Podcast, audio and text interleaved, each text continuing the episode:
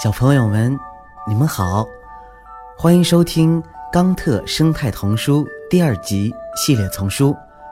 我是睡衣哥哥，今天呀，又要给你们讲故事了。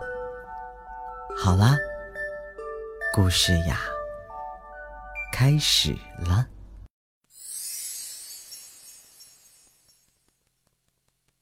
可以喝，还可以穿。兔子正在为那场著名的赛跑做准备。乌龟观察着这位赛跑明星，发现他正往自己的腋下喷着东西。哎，你是在给自己喷兴奋剂吗？乌龟好奇地问。没必要啊。你比我们跑得都快。喷兴奋剂？当然不是，我只是为了确保在比赛后身体不会有异味。真的吗？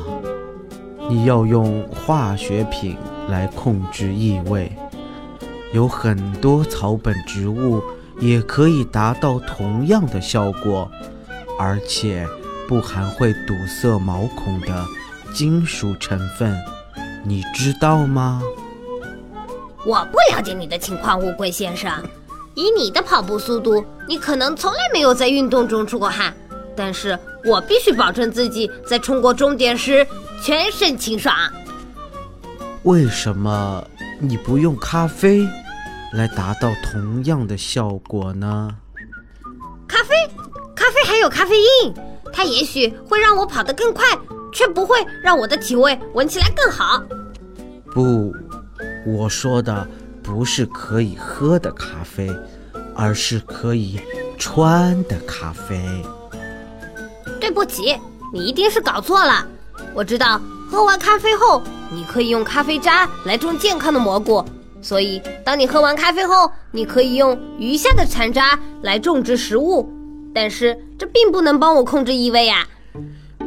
你说的完全正确，但仔细想想，难道咖啡的味道不好闻吗？嗯，我喜欢新鲜咖啡的气味。那你以前知道咖啡能吸收异味吗？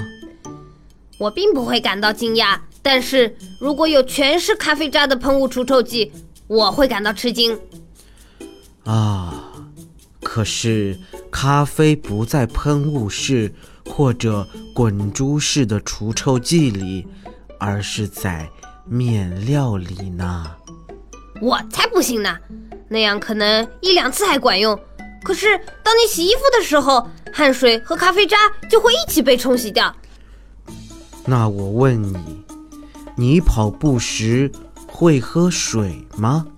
当然会喝呀。你知道我们需要补充水分，那你会怎样处理装水的塑料瓶呢？放到废物回收桶里。但是好像大部分塑料瓶都被烧掉了。听着，信不信由你。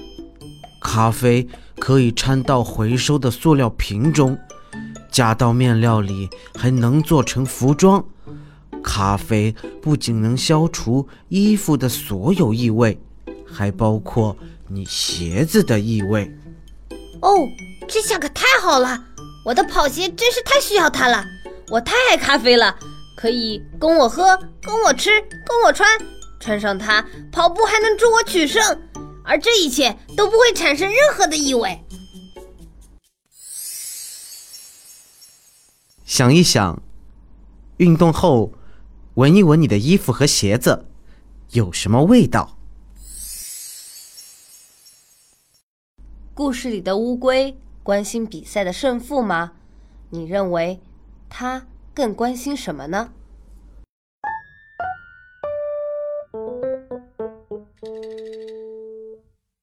您刚才收听到的是由环保部宣传教育中心引进，学林出版社和喜马拉雅联合出品。